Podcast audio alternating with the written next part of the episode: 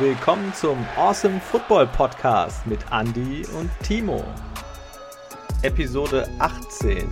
Nächste Station Playoffs. Awesomeness. Hallo und herzlich willkommen in 2021. Ich hoffe, ihr seid alle gut reingekommen und ähm, ja, von uns auf alle Fälle ein äh, frohes neues Jahr. Happy New Year zusammen. ja, Wahnsinn, 2021. Regular Season ist rum. Ja, ging schneller als uns lieb war, gell? Oh, viel zu schnell. Ja, weil jetzt Playoffs noch, okay, das wird geil. Aber dann jetzt wieder erstmal lange warten. Uh. Sieben Monate Pause. Mir graut's davor. Mir graut's ja, davor. ich meine, wir schaffen es auch, aber ja, trotzdem. Schade. Es wird von Saison zu Saison schwieriger, denn ich habe jetzt letztens mal wieder Fußball geschaut. Ähm, das gibt mir gar nichts mehr. nee, ich weiß auch nicht, ich kann mich da nicht mehr für begeistern, großartig. Also, ja, ich guck's mal, aber nicht so mit dieser Begeisterung, wie man einfach äh, die NFL-Spiele verfolgt oder generell Footballspiele. Mit einer großen Begeisterung habe ich gelesen und mitbekommen, dass ähm, die Heisman Trophy vergeben wurde. Und zwar überraschenderweise, verdient aber an Devonta Smith. Das ist ein Wide Receiver. Und er ist der erste Wide Receiver seit 1991, der diesen Preis erhalten hat. Wahnsinn. Ja, geil. Alabama-Spieler ist er ja. Und den sehen wir ja jetzt auch nochmal im Championship-Game. Also das wird äh, ziemlich cool, glaube ich. Wir hatten eben schon kurz drüber gesprochen. Schade für ihn ist halt, dass ähm, die zwei Teams, die auf Pick 1 und 2 sind, einfach einen Quarterback brauchen. Ja. Das heißt, er wird nicht die Nummer 1 werden und tendenziell auch nicht die Nummer 2. Ja, es ist ja sowieso unüblich, einen Wide Receiver äh, an erster oder auch zweiter Stelle zu nehmen, aber äh, gibt's ja, kommt ja nicht ganz so häufig vor. Ähm, kostet einfach zu viel Geld und äh, gut, wenn du Leute wie Justin Fields oder Trevor Lawrence picken kannst, ja, dann musst du die, gerade auch wenn du den Need hast, wie die Jaguars und ähm, die Jets, dann solltest du das auch tun. Ja, Mal sehen, auf welchem Platz er dann am Ende landen wird. Er hat ja trotzdem in seinen zwölf Spielen 115 Receptions geholt für 1641 Yards, 20 Touchdowns. Das sind schon geile Werte. Hammer. Also da kann man nur seinen Hut vorziehen. Äh, mega abgeliefert. Ähm, der wievielte Wide Receiver ist er überhaupt, der das holt? Der vierte? Der, der vierte war es, glaube ich. Wahnsinn. Also ist schon eine mega Leistung, muss man sagen. Ähm, ja, wir haben auch andere tolle Leistungen gesehen. Also vielleicht kommen wir gerade am Anfang mal so auf diese Top 3, die die NFL angeführt haben. Zum Beispiel bei den Quarterbacks. Äh, gewonnen jetzt nach dem Spieltag, schon mal um vorwegzugreifen, hat Deshaun Watson 4823 Yards vor Mahomes und dem GOAT Brady.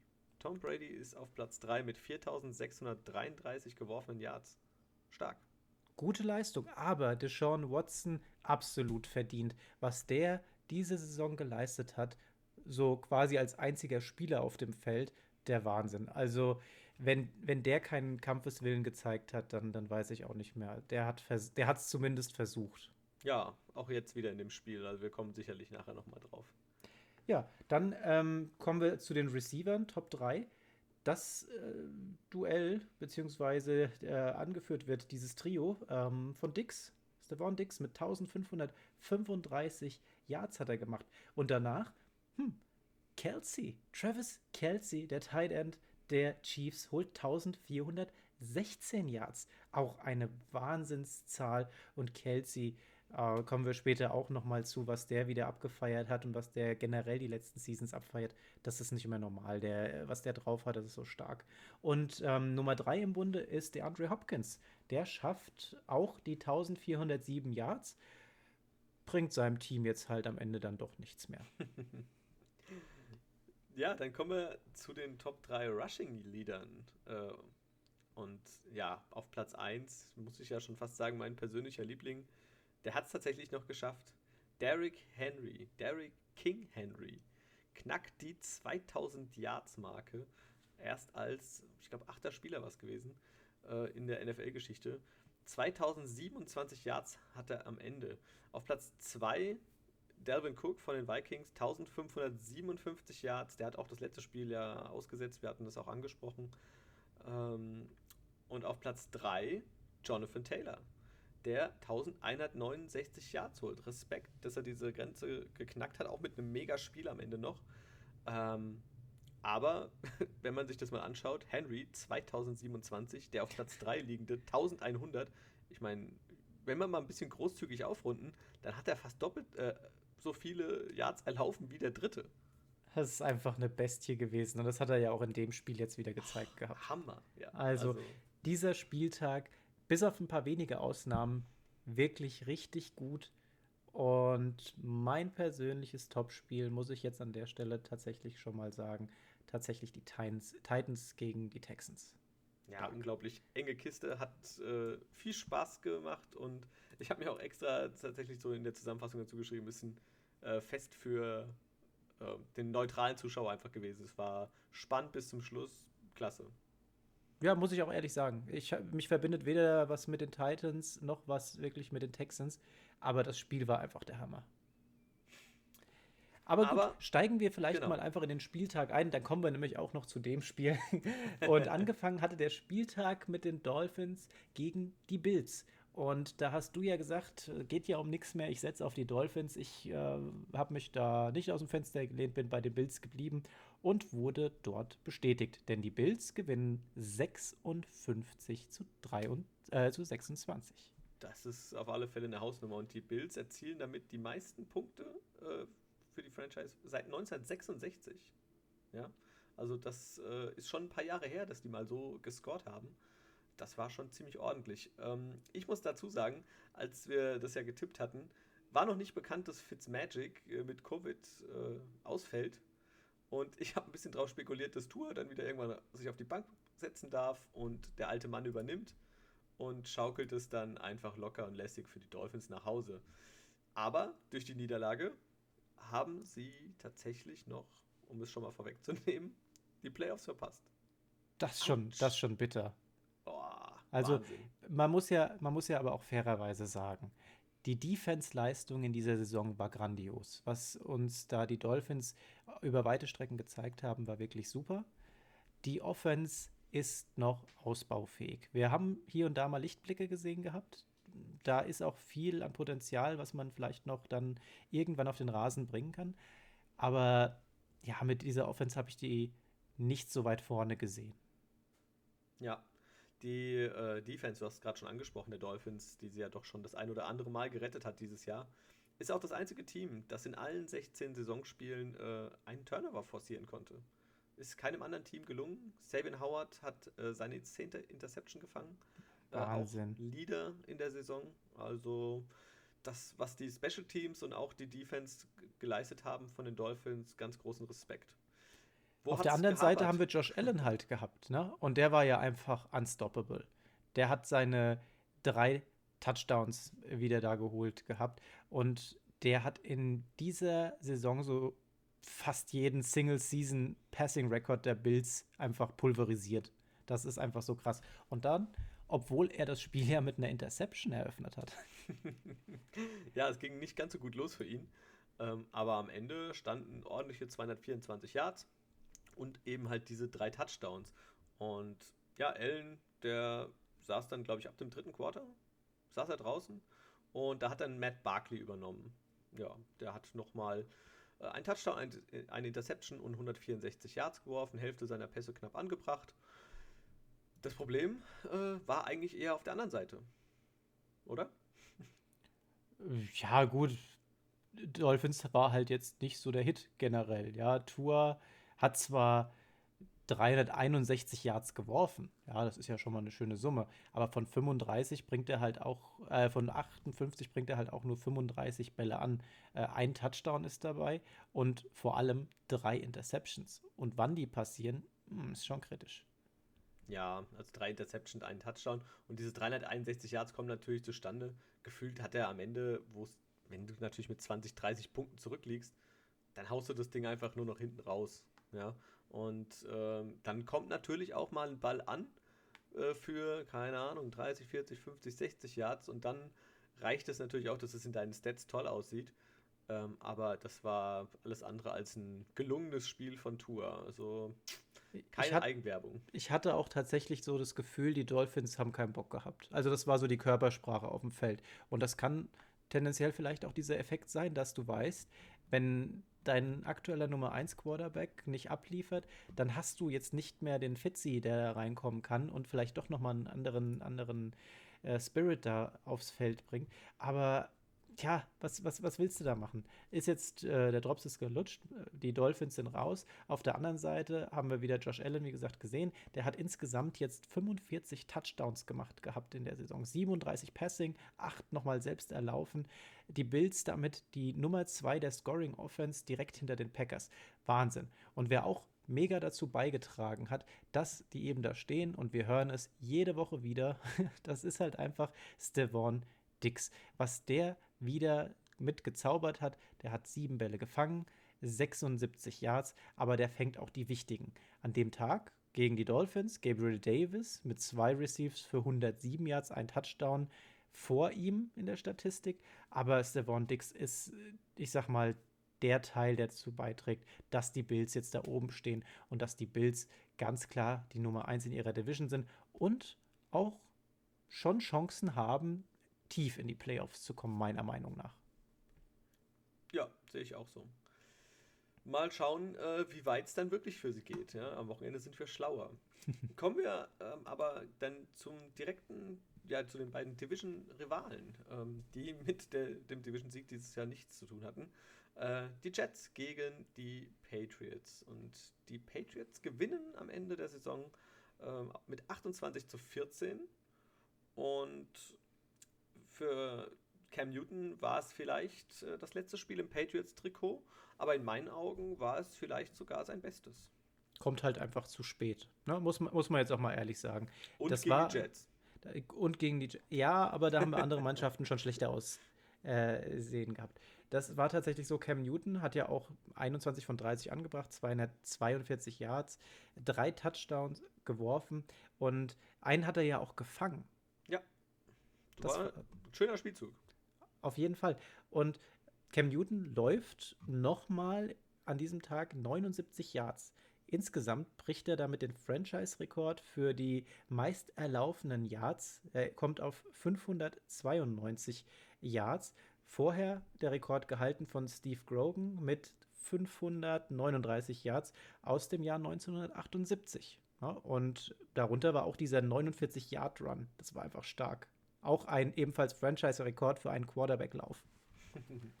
ja, also der hat, wie gesagt, einen Sahnetag erwischt, hat endlich mal äh, gut funktioniert, auch wenn es, wie gesagt, nur in Anführungsstrichen gegen die Jets war. Ähm, aber ja, konnte man sich anschauen. Auf der anderen Seite, Sam Darnold. 23 äh, von 34 Pässen angebracht, 266 Yards, hm, okay, ein Touchdown, zwei Interceptions. Wieder ein bisschen unglücklich teilweise, wie er agiert hat. Und ich bin mir ja relativ sicher, dass die Zeichen bei den Jets und Darnold auf Trennung stehen. Hatten wir ja jetzt schon mehrmals in der Saison ja. gehabt. Das denke ja. ich auch. Die Jets haben ja zur Halbzeit noch gut mitgehalten, da stand es ja 14-14. Ähm, und dann kommt die von dir erwähnte erste Interception und ab dann war das Spiel durch. Äh, irgendwie war der Rhythmus dann komplett raus. Und dann haut Darnold nochmal eine Interception raus und die Patriots gewinnen das Spiel dann einfach verdient. Wahrscheinlich auch, weil hier viele nochmal ihre Stellung klar machen wollten. Ja, die wollten sagen, okay, wir sind jetzt mit den Patriots dieses Jahr halt mal gegen die Wand gefahren. Aber Leute, wir sind noch hier. Lasst uns doch bitte hier. Darunter dann zum Beispiel so Leute wie Chase Winovich. Der hat äh, zwei Sacks gemacht und wirklich den, äh, Sam Darnold permanent unter Druck gesetzt. Wir haben Running Back Sonny Michel gesehen. Der hat 124 Scrimmage Yards geholt und einen Touchdown gefangen damit. Cornerback JC Jackson mit, seinen neuen, mit seiner neunten Interception dieses Jahr. Und auch der Rookie Tight End Devin Azizi fängt seinen ersten Karriere-Touchdown und das ist der erste New England Tight End Touchdown in dieser Saison gewesen. Ja, da siehst du auch, dass es einfach bei den äh, Receivern äh, einfach nicht so gut geklappt hat. Also der einzige Lichtblick eigentlich dieses Jahr für mich war äh, Jacoby Meyer, Myers, der äh, sehr positiv aufgefallen ist, eigentlich in fast allen Spielen, in denen er gespielt hat, auch Receiving Leader war für sein Team.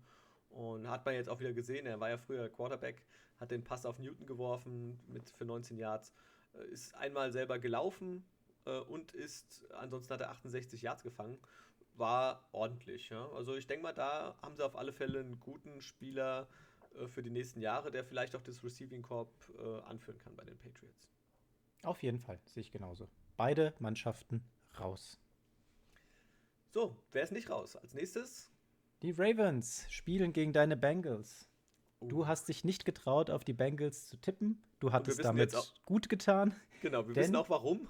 die Ravens gewinnen 38 zu 3. Und wie die gewinnen. Ja, also die Ravens überrennen die Bengals ja wirklich. Also im wahrsten Sinne des Wortes. Ähm, ja, das war, war abartig, was die geleistet haben. Die haben also 404 Rushing Yards geholt. Allein Dobbins mit 160 Yards gelaufen, zwei Touchdowns. Und Lamar Jackson hat auch wieder einen Tag gehabt mit seinen elf Läufen für 97. Gus Edwards 12 für 60. Also die sind da einfach drüber gerollt. So kann man es nicht anders sagen. Aber ja. Lamar Jackson, der wirft auch. Zwar nur für 113 Yards, aber drei Touchdowns. Solide, ja. Also klar, 113 Yards sind nicht viel, aber wenn du so viel am Boden machst, also J.K. Dobbins hat ja auch 160 Yards am Boden, also das ist abartig. Gus Edwards 60 Yards. Ähm, dazu Lamar Jackson, du hast schon gesagt, 97 Yards. Äh, und damit hat er auch seine zweite 1000 Yard Rushing-Saison jetzt aufgelegt. Also das gab es bisher noch nie in der NFL, dass ein Quarterback 2000 Yard Rushing-Saisons hat. Also heftig. Und generell die Ravens in dem Spiel mit 404 Rushing Yards. Ähm, ja, es fehlten ihnen genau 19 Yards zu dem Rekord der Giants aus dem Jahr 2000. Die hatten 423 Yards, das ist der aktuelle NFL-Rekord. Aber selbst 404 Yards ist abartig viel. Also, wenn wir manchmal Spiele sehen, wo das gegnerische Team 18 Yards erlaufen hat, haben oder, Oder wenn du mal gegen die Steelers spielst, die unter 20 Yards auch bleiben.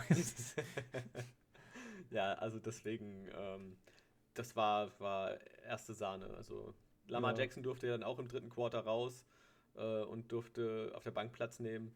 Aber da war auch der Drops schon lange los. Also da war niemals ähm, irgendwie den, den, ansatzweise eine Chance da für die Bengals. Ich habe mir zu den Bengals auch ehrlich gesagt nichts aufgeschrieben. Ja, also Quarterback ähm, Brandon Allen, 6 von 21 Pässe angebracht für 48 Yards, zwei Interceptions. Ähm, und damit hast du jetzt schon mehr gesagt, als ja. es eigentlich wert wäre. Sprech, spricht Bände. Also äh, ich glaube, wir sind alle froh, also gerade wenn man den Bengals die Daumen drückt, äh, wenn nächstes Jahr Joe Burrow wieder fit ist und ins Training einsteigen kann und hoffentlich wieder so gute Leistungen bringen kann, wie er das jetzt am Anfang der Saison getan hat. Also ich bin da guter Dinge, ähm, ich freue mich drauf und ja, drücke Ihnen die Daumen. Das nächste Spiel, die Steelers gegen die Browns. Du hast gesagt, die Steelers gewinnen, ich habe gesagt, die Browns gewinnen. In diesem Spiel hatte ich recht. Das Schöne ist, wir kriegen eine Revanche und zwar jetzt schon am Wochenende. ja, es ging schneller, glaube ich, den beiden Teams, äh, als ihnen lieb ist. Ähm, aber das sind, ist, glaube ich, unter ganz anderen Vorzeichen. Ich meine, dann bei den Steelers hat gefehlt Big Ben, TJ Watt und so weiter. Die haben viele äh, Starter geschont ähm, gegen die Browns, die gewinnen mussten und ja, jetzt treffen sie nochmal aufeinander und mal schauen, wie es dann ist, wenn denn nicht Mason Rudolph äh, als Quarterback startet, äh, sondern Big Ben wieder da ist. Und ja, schauen wir mal. Wobei Rudolph jetzt keine super schlechte Figur gemacht hat, muss man jetzt auch ehrlicherweise mal sagen. Der, klar, der bringt nicht ganz so viele Pässe an, 22 von 39, aber macht trotzdem 315 Yards, er wirft zwei Touchdowns, eine Interception war dabei und er wurde einmal gesackt. Auf der anderen Seite haben wir Baker Mayfield gehabt. 17 von 27 bringt er an für 196 Yards. Ein Touchdown ist dabei, ähm, keine Interception und ist viermal gesackt worden. Also es war eine ganz knappe Kiste. Die Browns haben es geschafft und das hat man denen auch angemerkt, die Erleichterung, dass die nach all den Jahren jetzt nicht nur eine positive Saison hinlegen, sondern es jetzt tatsächlich auch in die Playoffs schaffen. Das hat ja echt auf der Kippe gestanden gehabt. Und man hat diese Erleichterung gespürt, als sie dann gewonnen haben und dieser Freudenschrei losgekommen ist. Also das war schon, die hatten da richtig Bock drauf. Ich stimme dir aber zu, das wird jetzt am Wochenende nicht mehr so laufen, wie es jetzt gelaufen ist. Ja, Also äh, Baker, haben sie ja schon gesagt, Baker is the man. Ähm, ja, er hat es äh, geschafft eigentlich für die Browns. Ja, also äh, letzte Woche war er noch der Buhmann und jetzt war er auch derjenige, der dann ja den Ball quasi zum letzten First Down getragen hat, damit es dann losging, damit sie das erste Mal nach 18 Jahren wieder in die Playoffs kommen. Das ist natürlich äh, für ihn eine tolle Geschichte. Äh, für die Browns freut es mich auch, dass sie es wieder mal geschafft haben. Und ich bin gespannt, wie jetzt äh, das Wildcard-Game ausgeht. Ja, mit Mayfield ist halt das einfach das Problem, dass er nicht konstant genug spielt. Wir haben diese Saison auch einige Spiele von ihm gesehen, die wirklich toll waren, wo man gedacht hat, boah, hat er es jetzt gerafft? Weiß er jetzt, wie man spielt? Und dann hat er wieder ordentlich mal reingefailt. Ich bin gespannt, welchen Mayfield wir jetzt am Wochenende gegen die Steelers sehen werden. Am Ende des Tages bei diesem Spiel war es eine gescheiterte Two-Point-Conversion der Steelers. Ja die letztendlich dazu geführt hat, dass dieses Spiel nicht in die Overtime gegangen ist. Na, die haben es versucht, es hat nicht geklappt und damit die Browns weiter. Zwischenzeitlich ähm, haben die auch 15 Punkte zurückgelegen gehabt. Ja, also die Steelers sind ja wiedergekommen. Mhm. Ja, das lief dann ganz gut. Ähm, das war auch durch unter anderem Chase Claypool, der ein Wahnsinn. Spiel gemacht hat. Ja, wieder ein 100-Yard-Game gemacht, einen Touchdown gefangen. Ähm, nur 5 von 11 Bällen aber die waren auch teilweise weit überworfen oder halt in seine Richtung gingen die, aber ohne Möglichkeit für ihn, den zu fangen. Also ähm, auch wie du schon angesprochen hast bei dieser Two-Point-Conversion, äh, da überwirft Rudolph äh, Chase Claypool und ja, wenn das natürlich dann in deine Statistik zählt, dann sieht es am Ende natürlich ein bisschen blöd aus. Und ähm, ich habe es ja vorhin schon gesagt, Mason Rudolph wirft für 315 Yards und man hat zumindest das Gefühl, dass bei den Wide Receivern es wieder besser geklappt hat. Du hast gesagt, Chase Claypool, der hat ja fünf gefangen für 101 Yards, ein Touchdown. Aber auch Deontay Johnson wieder, drei für 96. Und Juju Smith-Schuster fängt auch äh, sechs Stück für 65 Yards, ein Touchdown.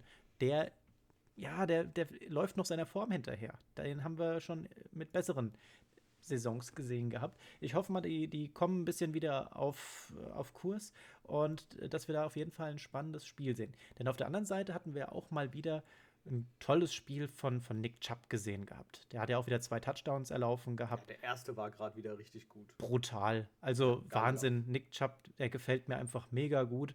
Und Nick Chubb, Hut ab. Nick Chubb, Hut ab. und ähm, ich sag mal so, wir haben ja dieses Duo Nick Chubb und Kareem Hunt dieses Jahr öfters mal sehen dürfen. Und wenn die beide zur Höchstform auflaufen, ist das schon gefährlich. Aber das klappt halt leider nicht immer momentan. Die Browns weiterhin so ein, ja, so eine Wundertüte. Also die können das auch gewinnen. Ja, muss man mal ehrlich sagen. Die haben die Receiver dazu auch da. Also ich, also gerade jetzt äh, Jarvis Landry, der, ich finde den Typ toll, was der auch fangen kann. Ähm, Tight End haben sie Hooper zum Beispiel auch da stehen, der kann ja auch fangen, der hat ja auch keine schlechte Figur gemacht. Alles in allem würde ich aber das größere Potenzial doch eher bei den Steelers sehen, wenn sie es dann auch schaffen, tatsächlich mal wieder das Laufspiel zu etablieren. Denn da müssen wir jetzt auch mal ehrlich sagen, ist wieder nicht ganz so viel passiert. Wir haben mit. James Conner neun äh, Läufe für 37 Yards gehabt, danach Joshua Dobbs 2 für 20 und so weiter. Also unterm Strich waren wir wieder von der 100-Yard-Marke entfernt gewesen. Ähm, da ging schon mal mehr und da muss auch wieder mehr kommen. Ja, wäre wünschenswert, äh, gerade im Blick jetzt hier auf die, auf die Playoffs, äh, wo es dann deutlich mehr geht. Dann springen wir zum nächsten Spiel. Ähm, in die NFC East. Dallas Cowboys gegen die New York Giants. Und es war ein Spiel, äh, es ging darum, wer darf sich die Hoffnung machen äh, und durfte am Abend dann noch auf das Washington Football Team gegen die Eagles hoffen und durfte den Eagles die Daumen drücken. Denn wenn die Eagles gewinnen würden, und äh, dann, nur dann hätten einer dieser beiden Teams die Chance, die Division zu gewinnen und in die Playoffs einzuziehen. Am Ende waren sie Giants. 23-19 gewinnen sie gegen die Cowboys und die durften den Eagles die Daumen drücken. Ja, ich hatte ja vor dem Spiel gesagt, ähm, so Entwicklung der letzten Spiele, da würde ich die Cowboys drin sehen, die es verdient hätten, die das gut präsentieren würden. Ja, habe ich falsch gelegen, denn äh, die wollten das wohl doch nicht so sehr, wie ich es gedacht habe. Andy Dalton mit echt vielen Fehlern diesmal, das haben wir in den letzten Spielen so nicht gesehen gehabt. Die O-Line lässt die Giants sechs Sacks machen. Dazu neun Quarterback-Hits. Also Andy Dalton neben seinen vielen Fehlern auch noch permanent unter Druck. Dann kamen noch einige Fehlentscheidungen dazu, zum Beispiel die rote Flagge, die nicht geworfen, geworfen ja. wurde. Ne? Ja. Die, die Giants in Person von Dante Pettis, die fangen einen Ball und der Ball ist rausgekommen. Das hat man in der Wiederholung gesehen. Hätte der Coach die Fahne geworfen, dann wäre dieser Spielzug rückgängig gemacht worden. Haben sie nicht gemacht, keine Challenge und das führt dazu, dass die Giants ein Field Goal draus machen. Und auch das Momentum switcht so ein bisschen rüber zu den Giants an der Stelle. Und an sich die Giants aber für ihre Verhältnisse ganz gut gespielt. Und Jones hat mal ein gescheites Spiel abgeliefert. Ja, wurde auch mal wieder Zeit. ja, es war von ihm ein äh, solides Spiel. Äh, Sterling Shepard. Wow. Super Spiel. Wieder 112 Yards, ein Touchdown. Ähm, der war auch am Boden unterwegs, ist zweimal gelaufen für 24 Yards, auch ein Touchdown. Also das äh, war wirklich ziemlich gut, was er da abgeliefert hat. Und er war auch äh, auf alle Fälle sehr stark daran beteiligt, dass die Giants das Spiel gewonnen haben und hoffen durften. Auf der anderen Seite, äh, Greg Sörlein, der Kicker der Cowboys, ähm, ja, er hat vier, vier Goals geschossen und oder verwandelt und ja, war damit der große Gewinner quasi, wenn es schon sonst äh, keine Touchdowns durch die Luft gibt. Ähm, so war wenigstens er derjenige, der was beitragen konnte. Und falls ihr euch gewundert habt, solltet ihr dann später im Verlauf, äh, wir kommen ja dann noch mal zu, Wutschreie gehört haben, dann kamen die von den Giants-Fans. Warum? Dazu später.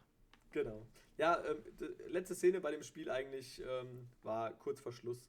Wirklich über eine Minute noch zu spielen. Dalton wirft diese Interception, die er am Ende auch hatte, äh, will dem Druck ausweichen, will den Sack vermeiden, wirft den Ball nach vorne und der Ball wird intercepted.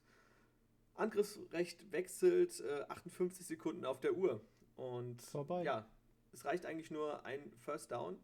Und es gibt nochmal so ein kleines Drama, denn ähm, der Spieler der Giants, der Running Back Wayne Gallman, ähm, hat den Ball und fummelt ihn vermeintlich, obwohl er schon das First Down gemacht hat. Und das wird sich nochmal angeguckt und wird diskutiert. Und am Ende äh, entscheiden die Referees allerdings, dass äh, Goldman den Ball wohl sicher hatte. Also ja, kann man immer noch leicht drüber streiten, ähm, aber ja, so war es, so wurde es entschieden.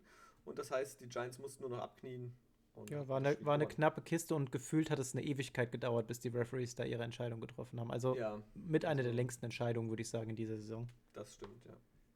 Vikings Lions. Ein Spiel, bei dem es um nichts geht, aber Cousins und Stafford liefern uns eine wunderschöne Punkteschlacht und das hat wirklich gut ausgesehen. Mir hat das Spiel Spaß gemacht. Ja, also ich habe äh, absolut, das war ein absoluter Shootout und äh, für mich auch ein Spiel Werbung für den Football.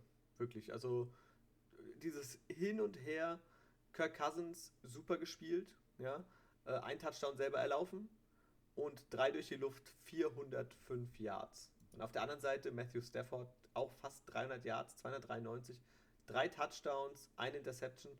Ähm, das war wirklich ein Shootout und hat Spaß gemacht anzuschauen. Also es hat wirklich Spaß gemacht. Die Vikings gewinnen das Ganze mit 37 zu 35. Wir hatten es ja schon gesagt, Cook aus persönlichen Gründen nicht dabei, wurde vertreten durch Alexander Madison und der nutzt seine Chance, läuft mal wieder auf und läuft 21 Mal für 95 Yards und macht einen Touchdown. Klasse. Ja, hat die Chance bekommen, Chance genutzt äh, ziemlich gutes Spiel von ihm.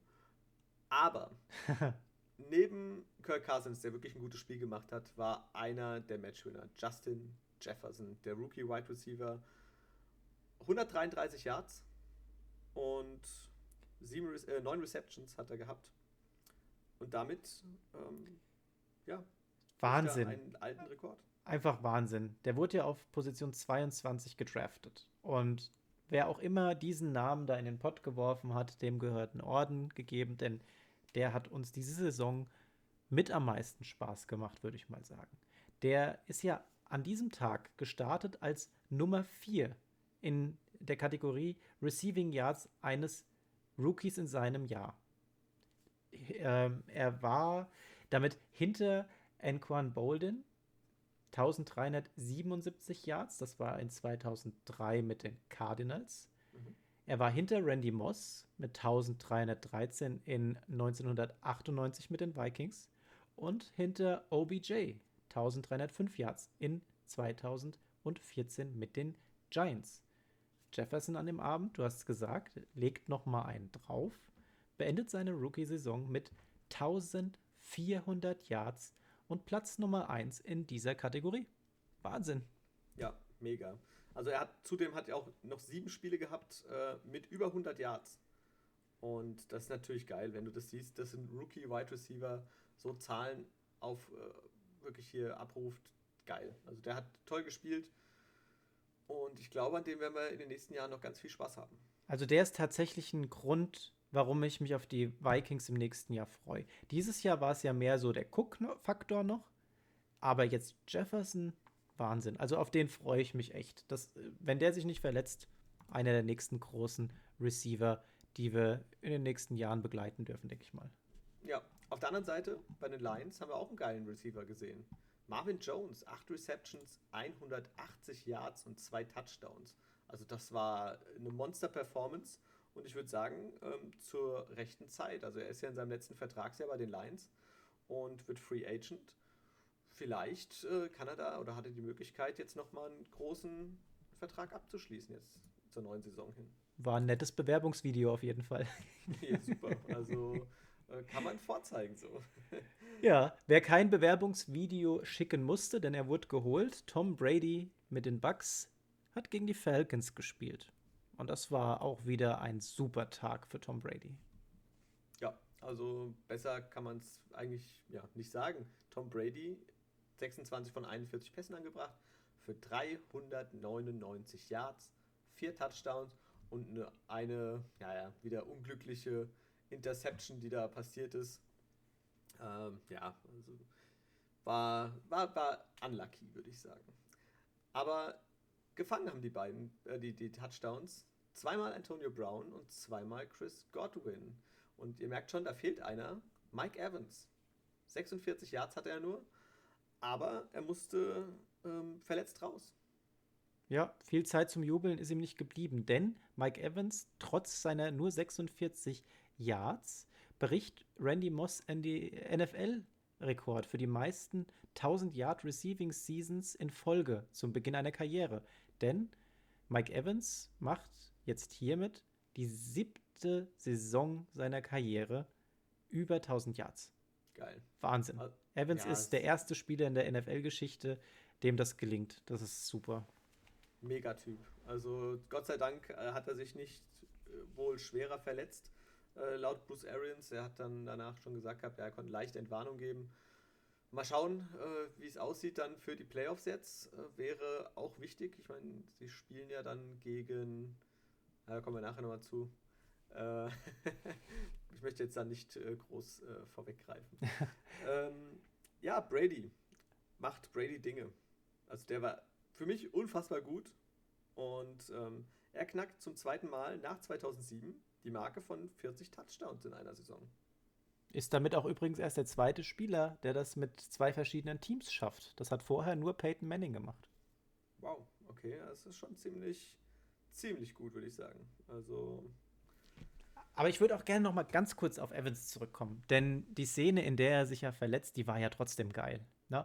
Also, also jetzt nicht die Verletzung, aber das hätte ja auch ein super Touchdown werden können. Der ist halt, hat in den Falcons Rookie AJ Terrell einfach stehen lassen, richtig schön vergenusswurzelt.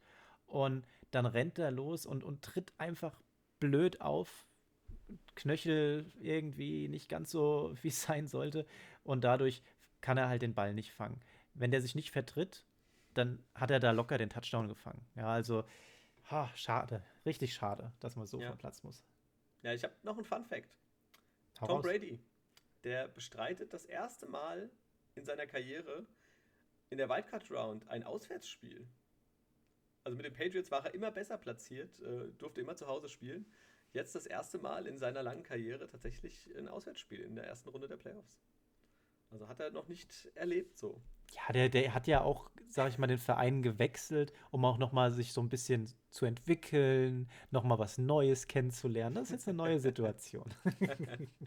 ja, ähm, ich habe noch eine Frage an dich. Ähm, was meinst du denn?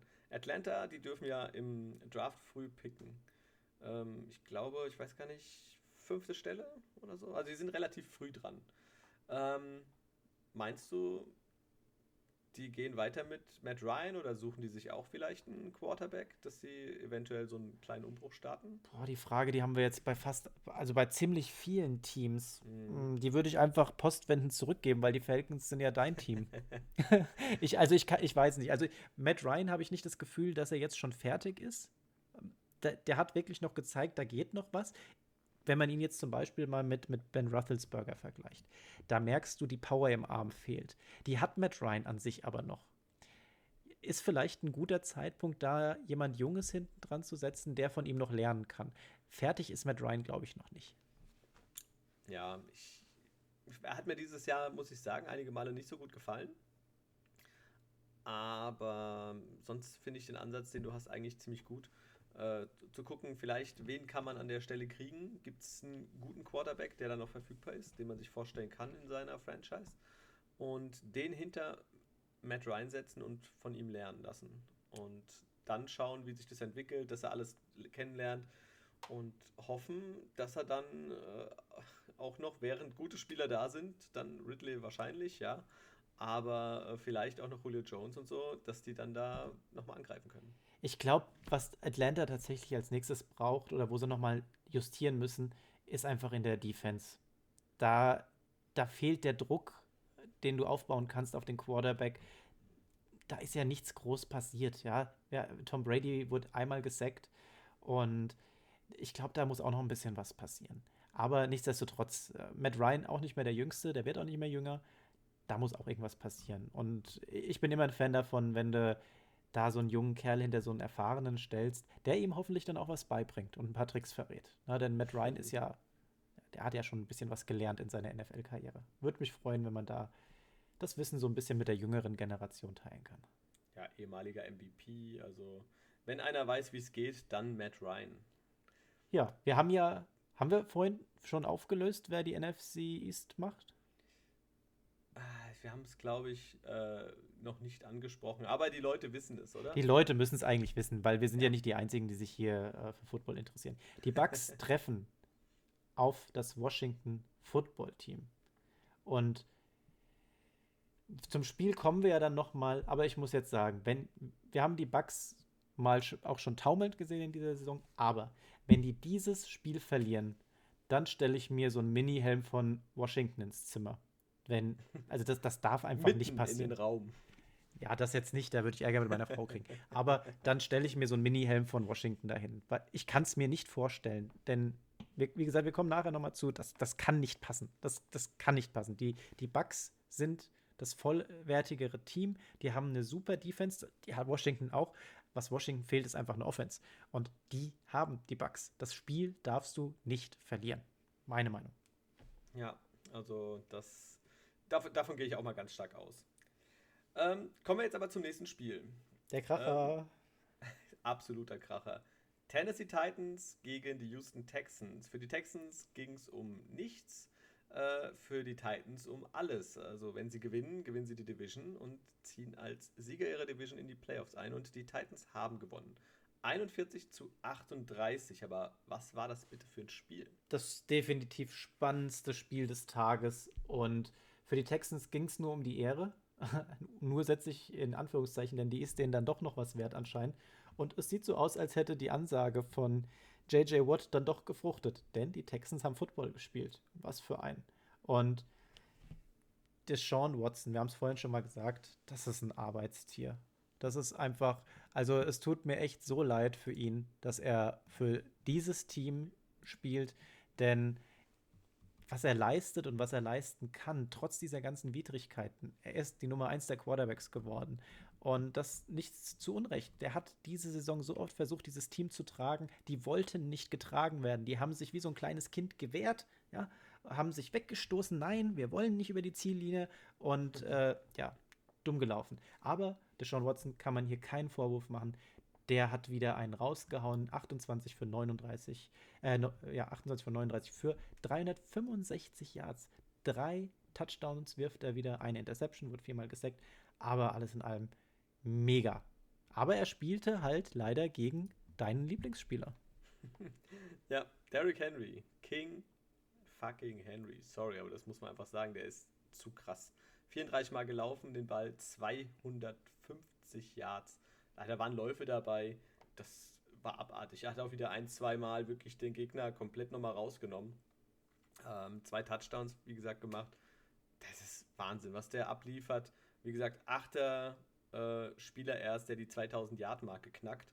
Und äh, er ist für mich nach wie vor mit so einer Performance äh, eigentlich auch einer der MVP-Kandidaten. Auf alle Fälle in den Top 3. Und du hast halt auch gesehen, dass die Texans Defense einfach komplett überfordert war. Die waren dann an, zum Ende hin so fixiert auf Henry, dass Tannehill sogar zwei Touchdowns erläuft. Ja, und wie einfach teilweise auch wirklich. Also, also die waren äh, ja alle nur, äh, also die Szene am Ende, da kommen wir bestimmt gleich nochmal ein bisschen genauer hin, aber da, da richten sich ja alle auf Henry und du siehst auch JJ Watt, wie er so quasi den Blick auf Tannehill und biegt aber links ab, weil er da eine Lücke zu Henry sieht. Der hat aber den Ball nicht gehabt.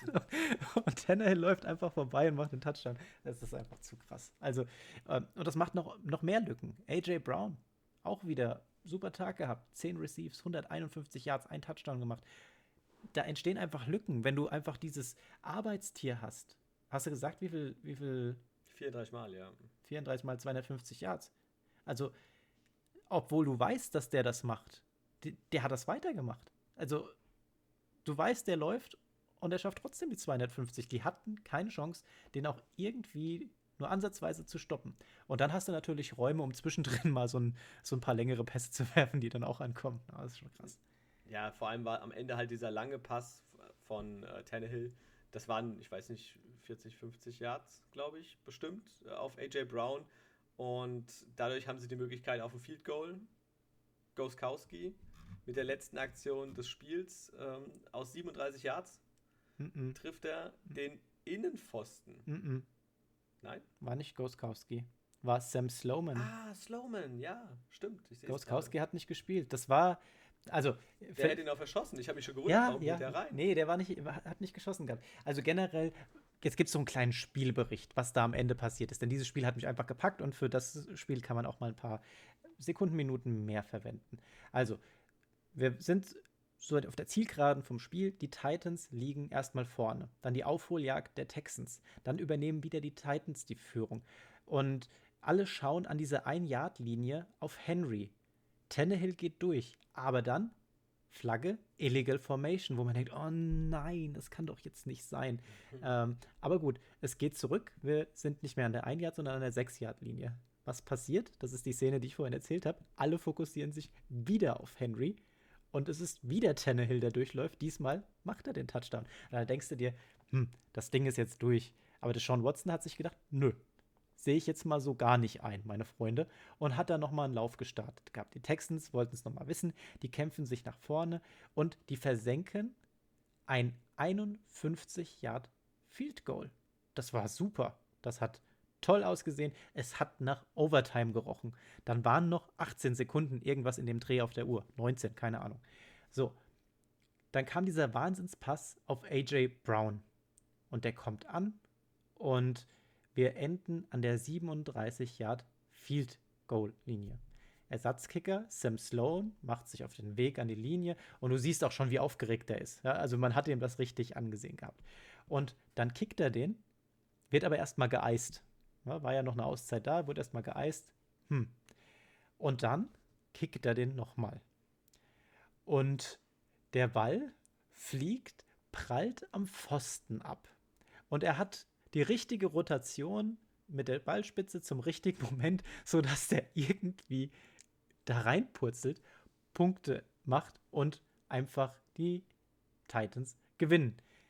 Richtig geil fand ich den Blick von Derrick Henry, denn der hatte so gefühlt denselben Gesichtsausdruck wie ich. Der hat richtig so die Backen aufgeblasen gehabt, dann pff, Scheiße, das war also Wahnsinn. Also dieses Spiel hat mich mega gepackt. Ähm, ich hoffe, ich konnte euch ein bisschen anstecken, sodass ihr Lust habt, diese Szene euch nochmal anzugucken. Macht es auf jeden Fall. Es lohnt sich. War ein tolles Spiel. Und die Texans verabschieden sich mit wirklich einem guten Spiel in ihre Pause. Und dann kommen wir jetzt zum nächsten Spiel. Die, den Nummer 1 Draft Pick, die Jacksonville Jaguars. Äh, die spielen gegen die oder haben gespielt gegen die Indianapolis Colts und sie verlieren 14 zu 28, äh, wie ich will nicht sagen, wie nicht anders zu erwarten, aber ja, wie nicht anders zu erwarten. Ähm, ja, die Colts einfach zu stark. Also es ging direkt äh, schon gut los. Es stand dann zur Halbzeit 20 zu 7 und ja, eigentlich war der Sieg niemals gefährdet. Die Colts mussten gewinnen, um ihre Playoffs-Hoffnung ja, aufrechtzuerhalten. Die wussten ja, die Dolphins haben verloren und sie mussten gewinnen, um in die äh, Playoffs einzuziehen. Und das haben sie auch eindrucksvoll gemacht. Gerade einer, oder? Taylor. Dein, also das ist Wahnsinn. Ja, du kannst ruhig sagen. Mein bisschen soll ja auch belohnt werden, wenn man hier zuhört. ja, dein Player of the Week, Jonathan Taylor. Richtig krass. 30 Läufe, 253 Yards, hat nochmal drei Yards draufgesetzt zu King Henry. Zwei Touchdowns. Was, was willst du denn da sagen? Das ist der junge Bombe. Ja, das ist ein richtiges Tier. Also da haben sie einen wirklich guten und Rivers musste nicht großartig in Erscheinung getreten. 17 von 27, 164 Yards, nichts Dolles. Ein Touchdown, eine Interception. Ähm, der Rest lief am Boden. Und dann hat die Defense der Colts einfach ja, die Tür zugeknallt. Ja, du, ich meine, du hast ja gesehen, ähm, dass einer gefehlt hat bei den Jaguars. Das ist Robinson, der einzige, würde ich sagen, der diese Saison ansatzweise Football gespielt hat bei den Jaguars. Da kam ja sonst nicht viel. Äh, gut, bei den Receivern war es jetzt mal Chris Conley, der hat noch mal äh, 87 Yards gefangen und Chenault Jr., der hat auch noch mal seine 68 Yards gefangen, zwei Touchdowns damit gemacht. Aber die Mannschaft dieses Jahr ja in keinerlei Hinsicht überzeugt. Da ist es Robinson, der diesen Unterschied macht. Der war nicht dabei, hast du gemerkt. Aber den Colts passiert dasselbe, was letzte Woche gegen die Steelers passiert ist. Die strugglen in der zweiten Halbzeit. Also die Jaguars hatten die Chance gehabt. Also mit zwei, drei besser durchgeführten Spielzügen hätten die das Spiel tatsächlich auch drehen können, das Momentum für sich bekommen können. Denn ich sag mal so, dieser, dieser Befreiungsschlag der Colts in der zweiten Halbzeit, der kam erst durch diesen 45-Yard-Lauf durch Taylor. Davor war das halt alles doch ein bisschen enger beieinander. Und dann ist nochmal der zweite Touchdown gekommen und dann war der Drops gelutscht. Aber die Colts nicht so dominant, wie man es zwischendrin in der Saison erwartet hätte. Ja, sie hatten Glück, dass sie gegen die Jaguars gespielt ja. haben. Das muss man leider auch so sagen. Aber äh, sind verdient auch für mich in den Playoffs. Und ja, ich bin gespannt, wie sie sich da weiter schlagen werden. Auf jeden Fall mit der Leistung wird es ein ganz hartes Ding gegen die Bills. Ja, wird, glaube ich, ein sehr interessantes Spiel. Das ist ja dann das erste Spiel, was wir äh, zu sehen bekommen. Aber da kommen wir nachher nochmal zu. Dann kommen wir jetzt zu einem Spiel, in dem es wirklich um gar nichts ging. Äh, die Las Vegas Raiders gegen die Denver Broncos. Die Raiders gewinnen 32 zu 31. Ja, das Spiel war jetzt. Ich meine, wir haben Punkte gesehen. Wir haben äh, gesehen, dass Josh Jacobs laufen kann wieder. Der macht seine 15 Läufe, 89 Yards, zwei Touchdowns. Und wir haben mal wieder gesehen, dass Darren Waller zu den Top Titans gehört. Der fängt 9 für 117 und macht auch wieder einen Touchdown.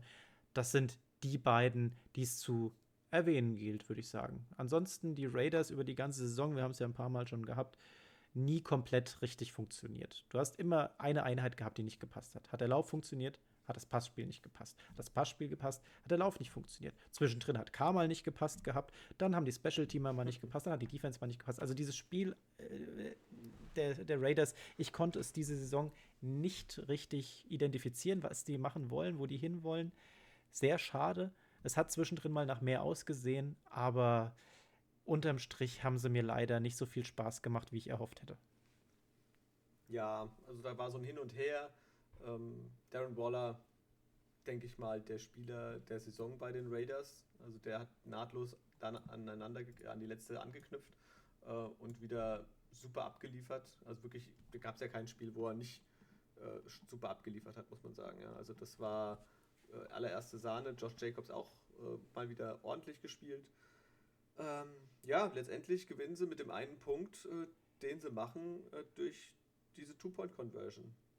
Gruden äh, entscheidet sich dann lieber für zwei zu gehen, anstatt den Extrapunkt äh, zu erzielen, um sicher irgendwie in die Overtime zu gehen und wird belohnt. Ja, K findet Waller äh, für die Two-Point-Conversion und Sieg Raiders. So emotionslos, wie du das gerade gesagt hast, so war das Spiel tatsächlich auch. Genau. Vergleicht man es mit dem anderen Spiel, bei dem es um nichts ging, Vikings Lions, da war Stimmung drin, da hat man Bock drauf gehabt, das war wirklich toll. Und jetzt hier Raiders Broncos, wir haben trotzdem einen, einen Derek Carr mit 371 Yards, zwei Touchdowns gesehen gehabt. Wir haben einen Drew Lock gesehen, der vielleicht ja, eines seiner besten Spiele diese Saison irgendwie hinklatscht. Mit 25 für 41 für auch 339 Yards, zwei Touchdowns. Ich glaube, das ist sein bisher bestes Spiel gewesen. Und geiler Touchdown-Pass auf Jerry Judy, muss man sagen. Die, die beiden, die ja sich die ganze Zeit angebieft hatten. Ne? Also die, da ging ja eigentlich mal gar nichts. Aber das hat, war ein Spiel ohne Turnovers für, für Locke. Und dieser, dieser Pass, der war wirklich top. Ne? Das, insgesamt hat ja Jerry Judy ähm, äh, Jerry Judy seine 5 für 140 gefangen, ein Touchdown. Und dieser 92 Yard äh, Catch mit Lauf, das war schon, war schon krass. Also ja, der hat wirklich mal gepasst und würden die sich mal ein bisschen mehr fokussieren, wäre da auch mehr drin. Aber die Broncos beenden diese Saison mit ihrer vierten Negativbilanz in Folge. Uh, 5-11, ja. Naja, das heißt, sie können im nächsten Draft wieder einen Quarterback picken. Ähm, na, mal schauen. Vielleicht wird es ja jetzt besser.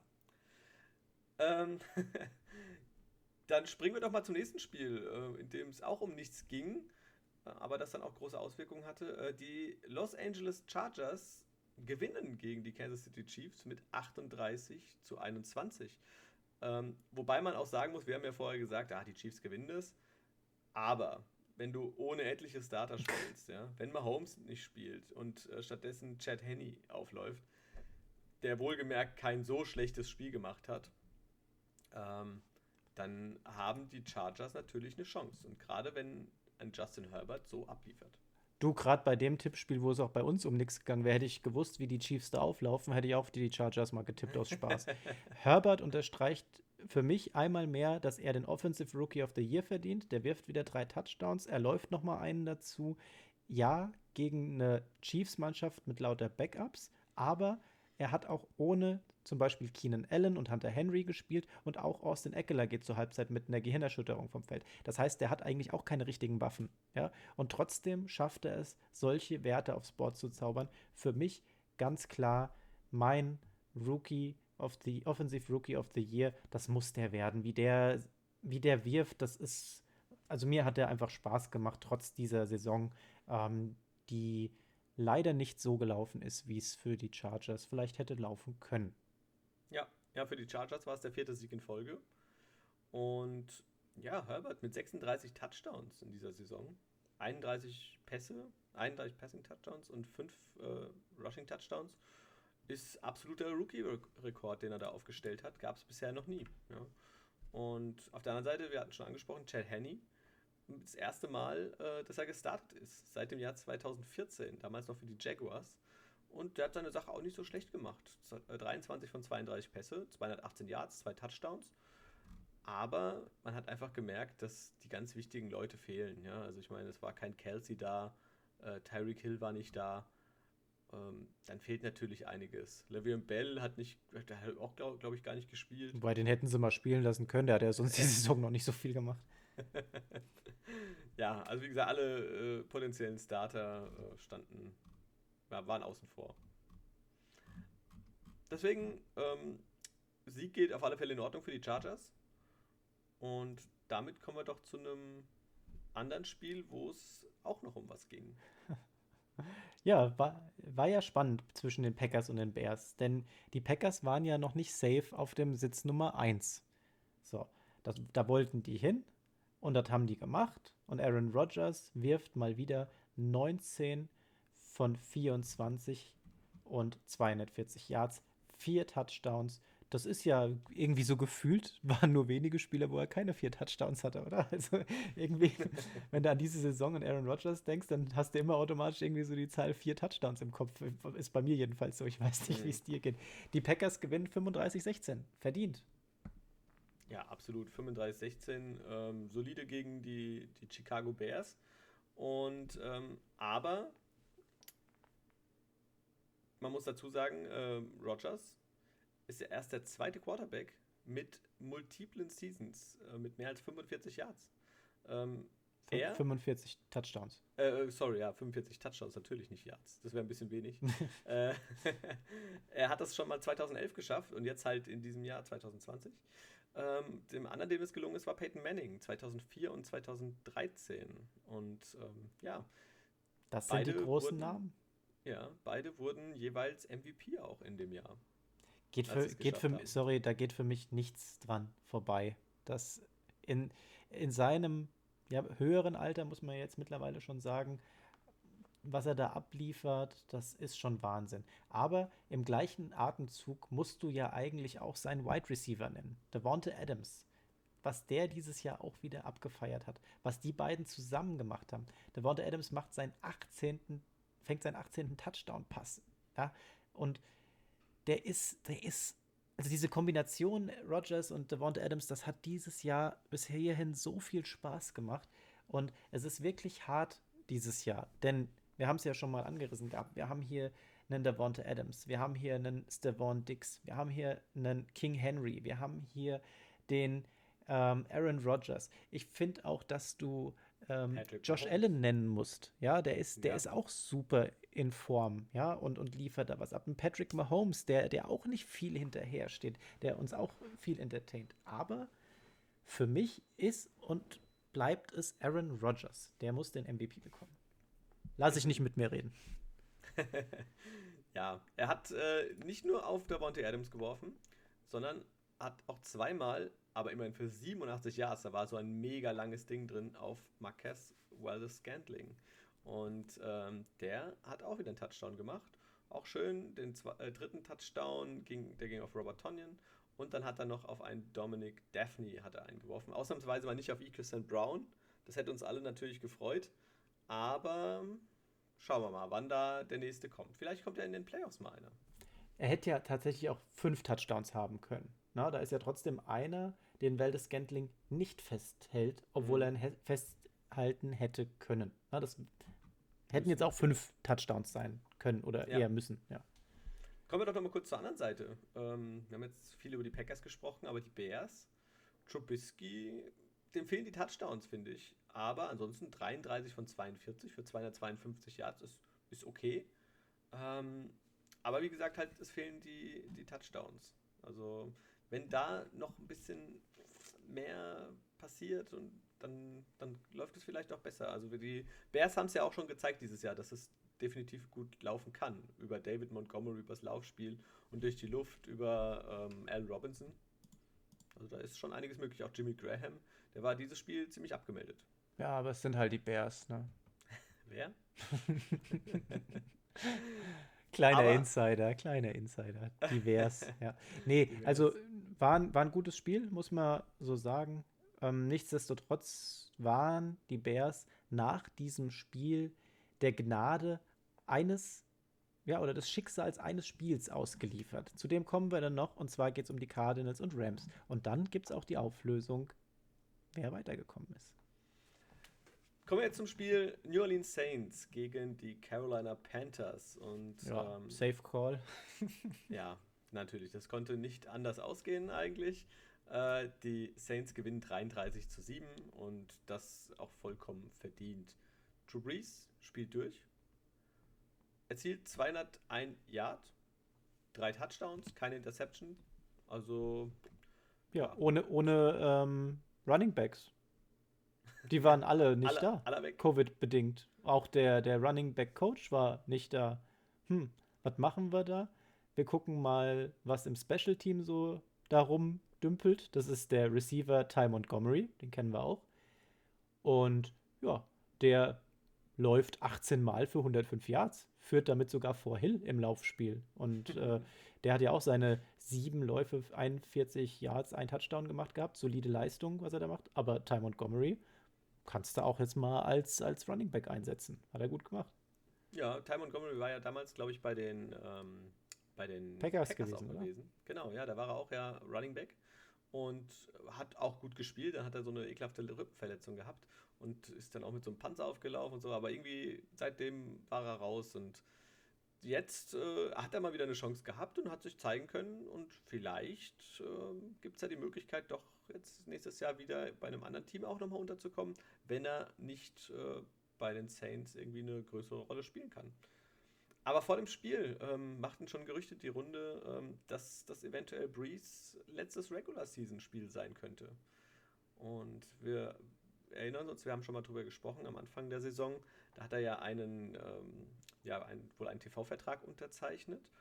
Und ja, wie gesagt, es kann sein, dass es seine letzte Saison ist. Das flammt immer mal wieder so ein bisschen auf.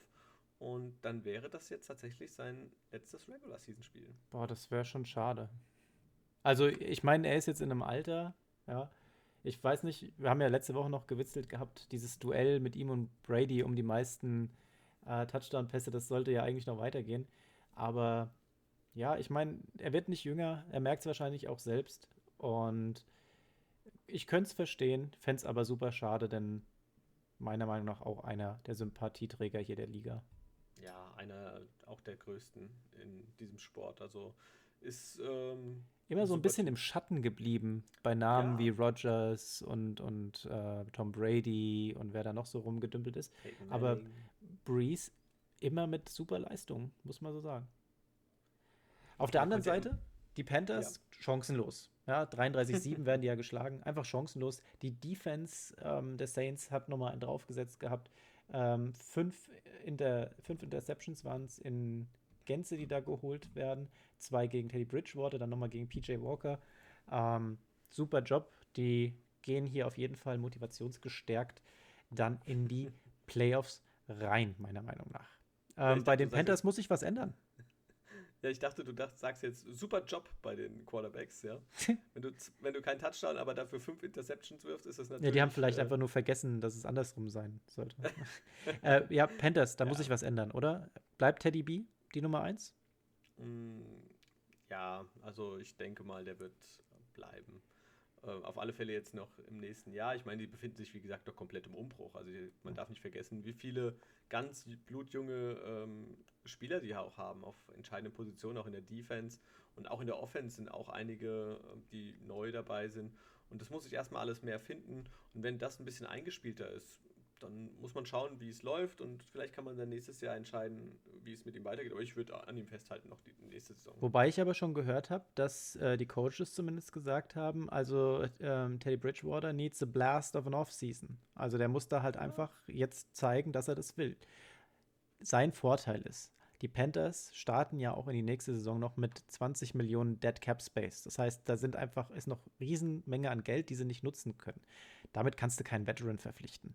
Aber vielleicht kannst du ja irgendeinen Jüngeren holen, den du dem Teddy B da in den Nacken setzt, sodass der noch mal mehr abrufen muss. Hey, da ist doch ein Dwayne Haskins ist doch frei geworden. Du erwartest jetzt nicht, dass ich dazu was sage. Nein, äh, ich, bin mir nicht sicher, ob der überhaupt noch mal irgendwo in der NFL Fuß fassen wird.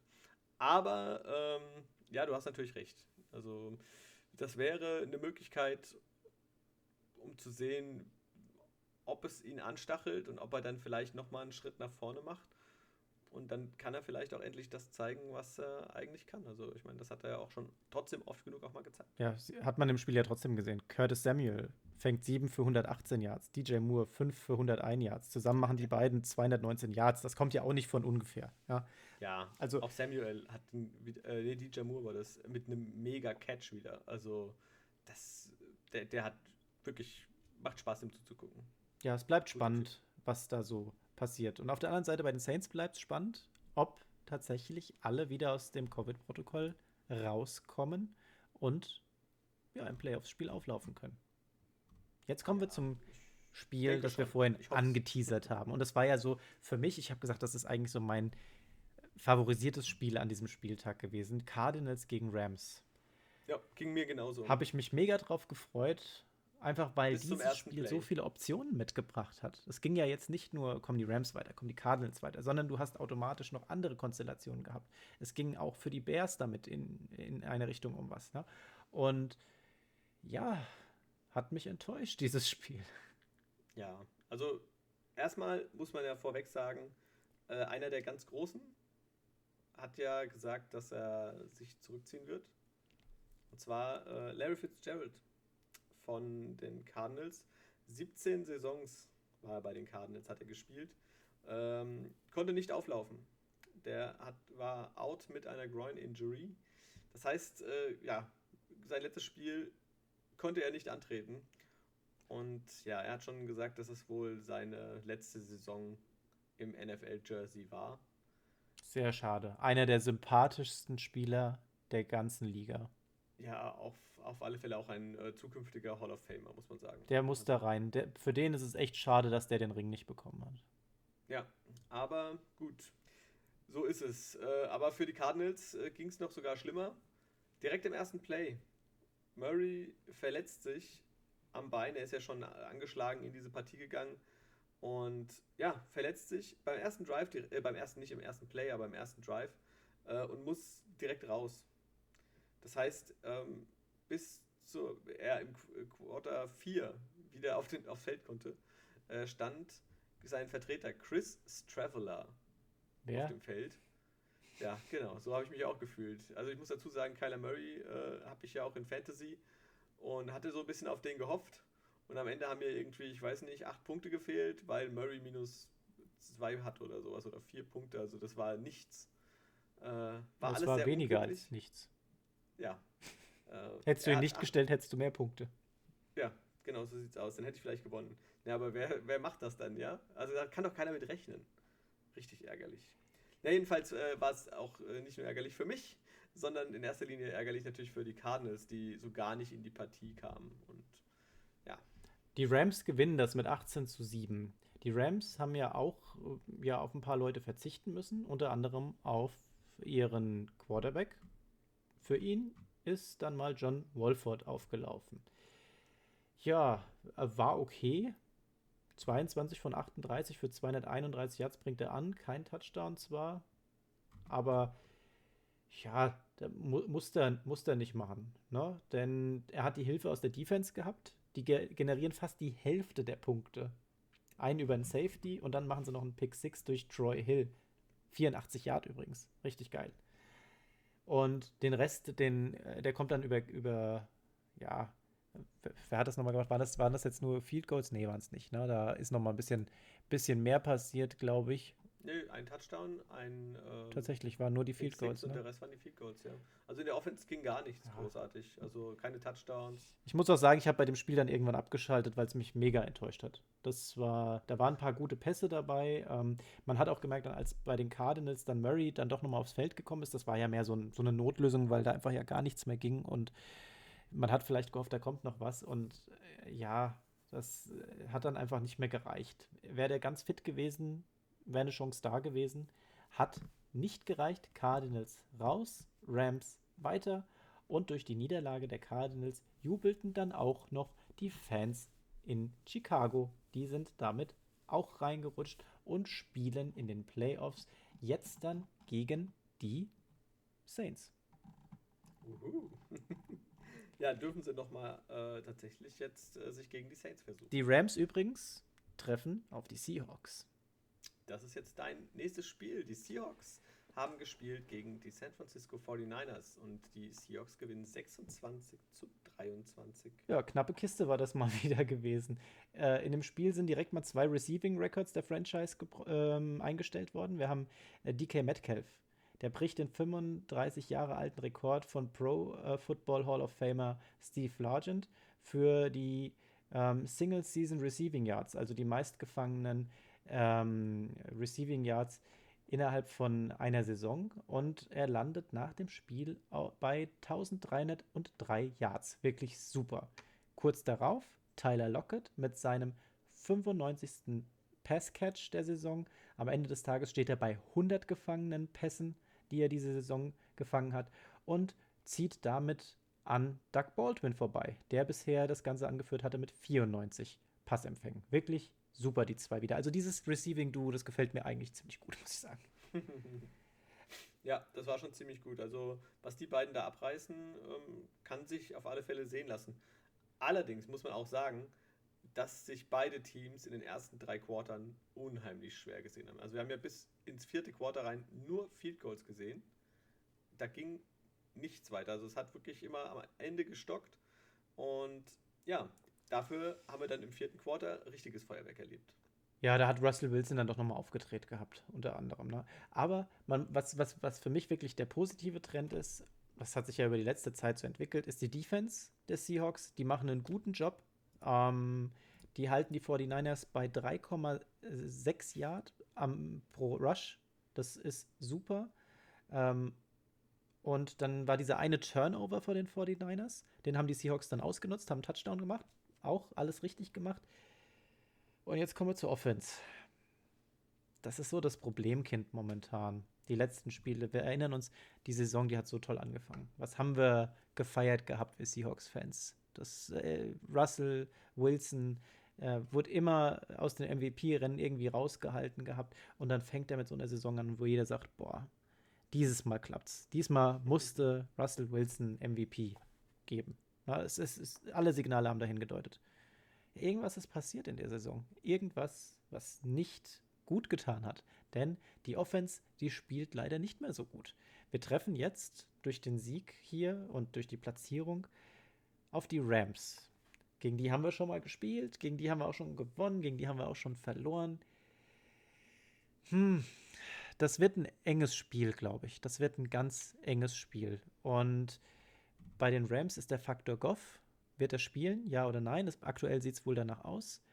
Und dann kommt es darauf an, was hat Goff für einen Tag? Hat er einen guten Tag, hat er einen schlechten Tag? Und weil damit zieht er diese Mannschaft, diese LA Rams, äh, durch.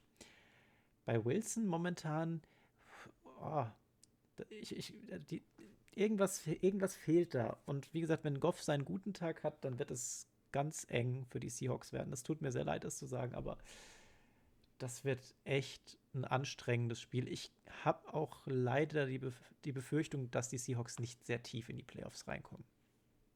Ja, ich sag mal, das ist jetzt ein Prüfstein gegen die Rams. Und wenn sie jetzt die Hürde nehmen, muss man mal schauen, ja, wie weit es geht. Ich meine, das entscheidet jeweils ein Spiel und da ist alles möglich. Ja. Es ist alles also, möglich, aber wir haben jetzt auch in dem Spiel wieder ähm, gesehen gehabt, wo die Schwächen sind. Und zwar in der O-Line. Russell Wilson musste ziemlich viele Bälle auch wieder wegwerfen. Und das war früher nicht so.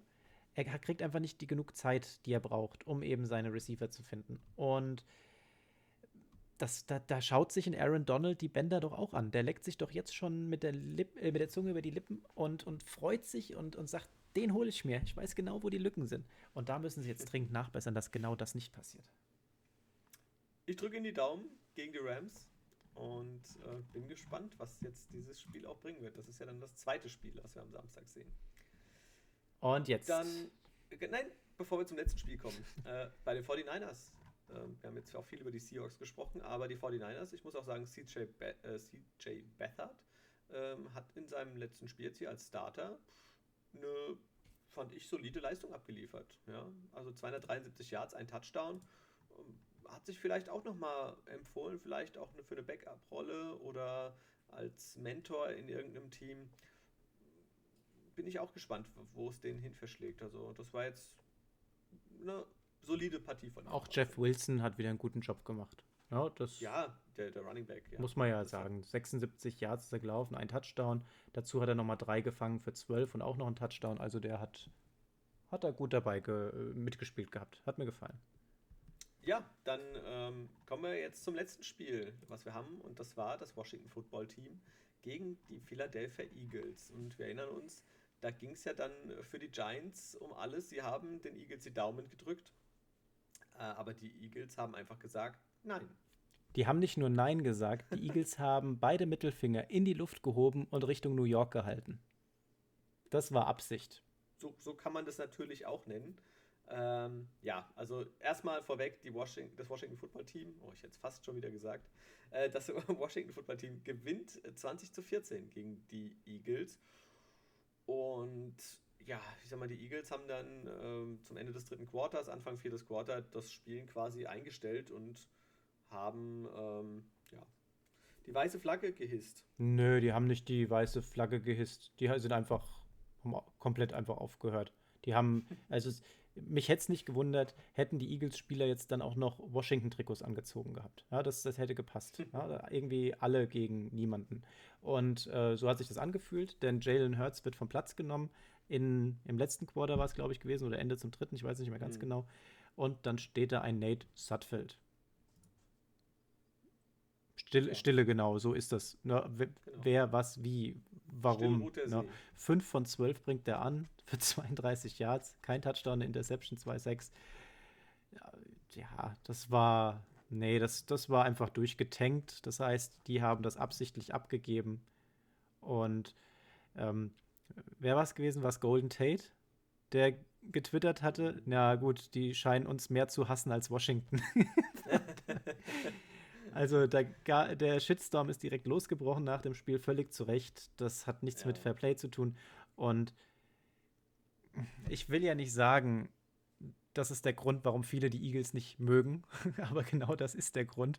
Die Fanbase ist leider sehr salty, muss man sagen. Die sind nicht die, die tollsten Fans. Die buhen ihre Mannschaft auch relativ schnell aus, wenn, wenn mal eine Sache nicht passt. Und das ist für mich leider kein sympathietragendes Team, noch sind das sympathierende Fans. Das, das hat jetzt einfach nochmal alles unterstrichen gehabt. Auf der anderen Seite freut es mich für Alex Smith, für den Coach Riviera.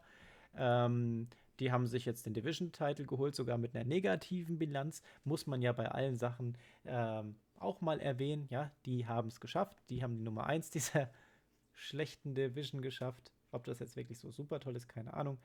Ähm, aber ja, unter all diesen ganzen komischen Dingen, Rookie Chase Young, das ist die Zukunft der Defense.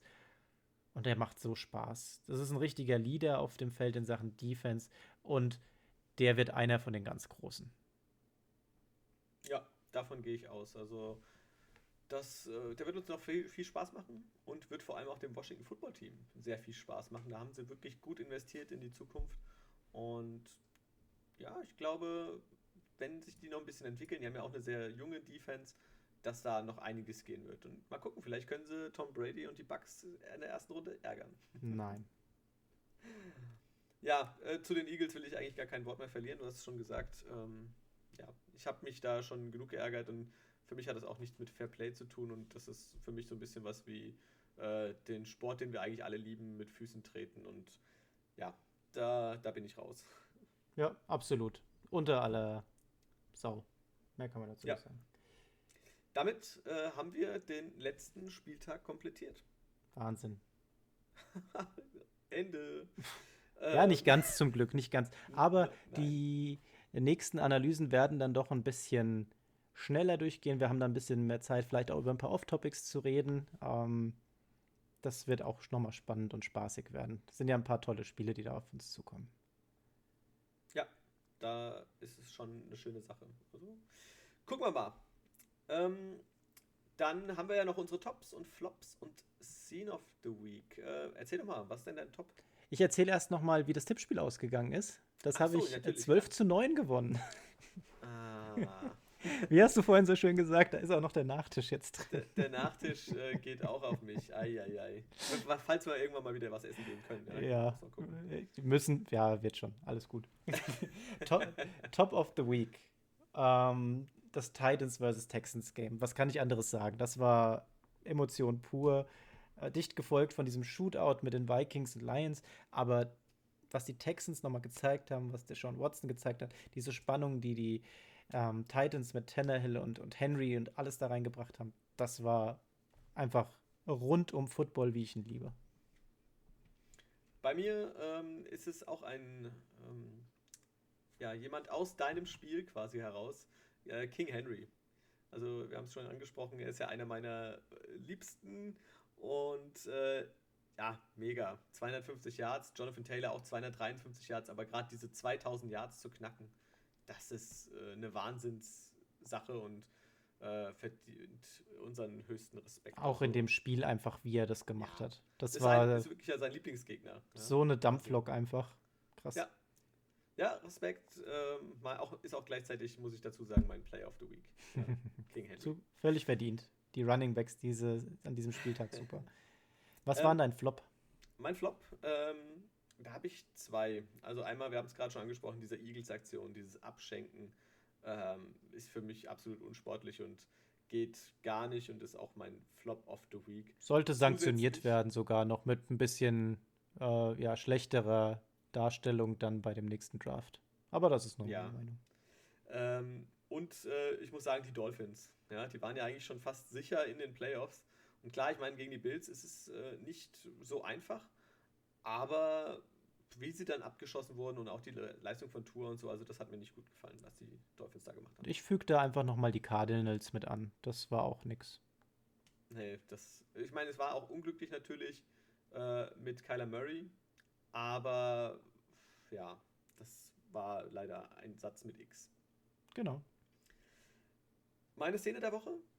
Hau raus. Ich schieße gleich hinterher. Ähm, ein unfassbarer One-Handed Catch. Ich muss mich vorhin zusammenreißen, es nicht bei dem Spiel schon zu sagen, äh, aber dieser Catch, One-Handed Catch von George Kittle. Hammer. Ist einfach eine Maschine, der Typ. Ja, der fängt den Ball, dreht sich raus, geht noch ein Stück. Also Wahnsinn. Hat hat er echt gut gemacht. Bei mir war es der Jubel der Browns. So diese Erleichterung, wir haben es jetzt doch geschafft und jetzt geben wir unseren Fans mal was zurück.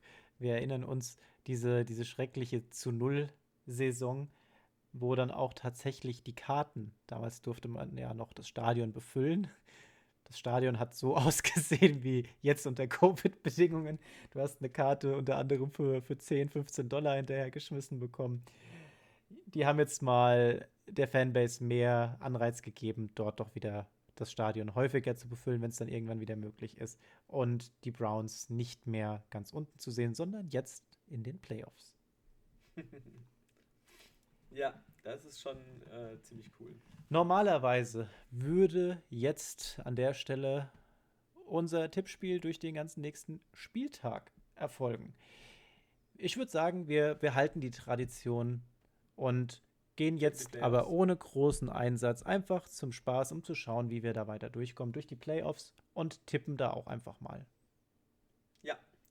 Dann fangen wir doch an mit dem ersten Spiel am Samstag. Die Indianapolis Colts gegen die Buffalo Bills. Colts starke Defense, aber momentan immer mit mehr mit schlechteren zweiten Halbzeiten und die Bills auf einem Höhenflug. Allen und Dix, absolutes Traumduo. Mit denen würde ich gehen. Also die, die Bills sind offensiv schon super stark. Es kommt darauf an, wie die Colts Defense äh, aufgelegt ist. Vielleicht können sie Allen ja auch ein bisschen mehr Druck machen. Aber ich würde wahrscheinlich auch äh, mit den Bills gehen.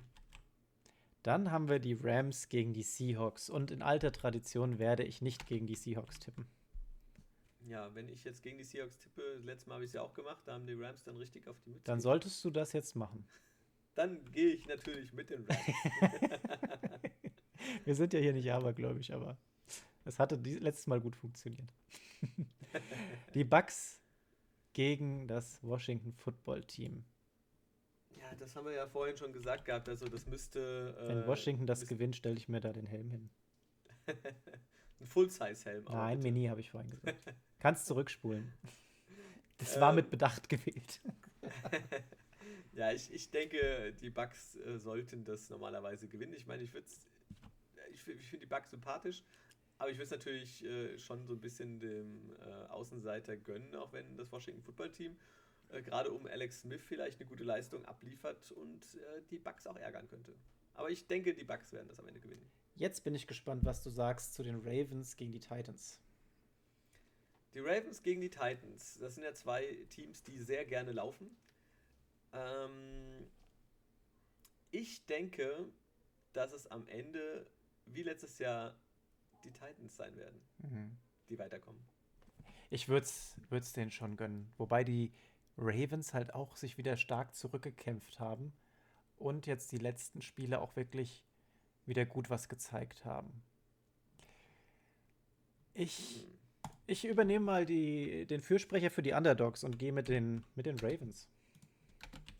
Ob es jetzt zwingend Underdogs sind, sei mal dahingestellt. Würde ich schon. Also, ich, ich glaube, die Titans, die haben die Saison einfach insgesamt ein bisschen runtergespielt gehabt. Die haben mit. Ähm, mit Brown vorne halt auch ein, ein, super Passempfänger dabei, ein großes Der ja Tier. auch erst in seinem zweiten Jahr ist, gell? wenn man überlegt, wie Metcalf. Also, ja, das, also das, die, das gefällt mir schon sehr gutes Setup, muss ich sagen. Ähm, aber Lamar Jackson wirkt auch ziemlich beflügelt momentan. Und ich weiß nicht. Ich, ich gehe jetzt einfach mal mit den, mit den Ravens an der Stelle. Dann die Chicago Bears gegen die New Orleans Saints. Gibt es für mich keine Diskussion. Ich setze nicht auf die Bears. ja, ich denke auch, dass es die Saints äh, machen werden gegen die Bears. Also das würde mich sehr stark wundern, wenn die es nicht packen. Und jetzt noch ein Spiel, das interessant wird. Browns gegen Steelers, wir haben es vorhin erwähnt. Hatten wir gerade erst jetzt am letzten Spieltag gehabt, jetzt schon wieder. Ich habe so das Gefühl, die Steelers werden das jetzt holen. Wir haben die Browns gesehen, die wirklich da schon mal Gas gegeben haben. Aber wenn die Steelers jetzt tatsächlich in den Modus des Chaos reingehen, die werden noch mal was auspacken. Das, die müssen sich jetzt fangen. Ich denke auch, dass die Steelers das gewinnen werden äh, gegen die Browns. Und ja, sie werden dann in, mit jetzt voller Stärke wieder zurückkommen. Und wenn es da jetzt keine Covid-Fälle oder sonst irgendwas gibt, dann sollte das äh, bei, den, bei den Steelers schon klappen. So, wir sind durch, haben aber noch eine kleine Ansage zu machen. Denn am Freitag, wir, wir, ja, wir haben heute schon wieder Mittwoch aufgenommen. Ja, mittlerweile, meine Frau hat schon gesagt, habt ihr irgendwie umgestellt? Das macht ihr jetzt immer Mittwoch. So, ja, ist jetzt halt so, weil am Freitag wollen wir das nächste Special aufnehmen. Da haben wir einen Gast, der Markus wird uns unterstützen. Auch ein, ein guter Freund von uns, sonst auch immer in der Sportsbar mit dabei, aktiv im Fantasy Football. Und den holen wir einfach mal dazu. Mit dem wollen wir mal die bisherige Saison Revue passieren lassen. Wir sprechen über Dinge, die uns gut gefallen haben, die uns weniger gut gefallen haben und sprechen auch so ein bisschen über die Erwartungen an die Playoffs. Ich freue mich da auf jeden Fall schon mal drauf. Ja, ich glaube, es wird sehr lustig. Ähm, ich bin auch gespannt. Und ja, dann sind wir natürlich auch gespannt, was ihr dann dazu sagt. Wenn ihr vorab Fragen an Markus habt, die wir ihm stellen sollen, ja, Haut sie rein. Andi, Instagram. Instagram awesome-football-podcast. Äh, gerne, wie immer, die Fragen äh, bei uns einfach äh, ja, stellen und wir gucken, dass wir das dann auch mit einbinden können. Sehr cool. Hat mir wieder sehr viel Spaß gemacht, Andi. Ja, mir auch. Und ich ja, freue mich jetzt erstmal auf den ersten Tag der Playoffs. Es wird super spannend von den Spielen her. Ähm, und wir hören uns ja schon wieder übermorgen. Von daher alles gut. In dem Sinne, ich verabschiede mich und tschüss.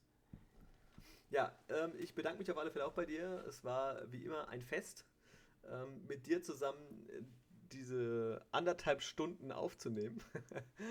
und ja, ich wünsche euch da draußen auf alle Fälle noch viel Spaß und ja, freut euch, wie gesagt, am Freitag auf die Folge. Und ja, danke fürs Zuhören bis hierhin und wir hören uns. Macht's gut.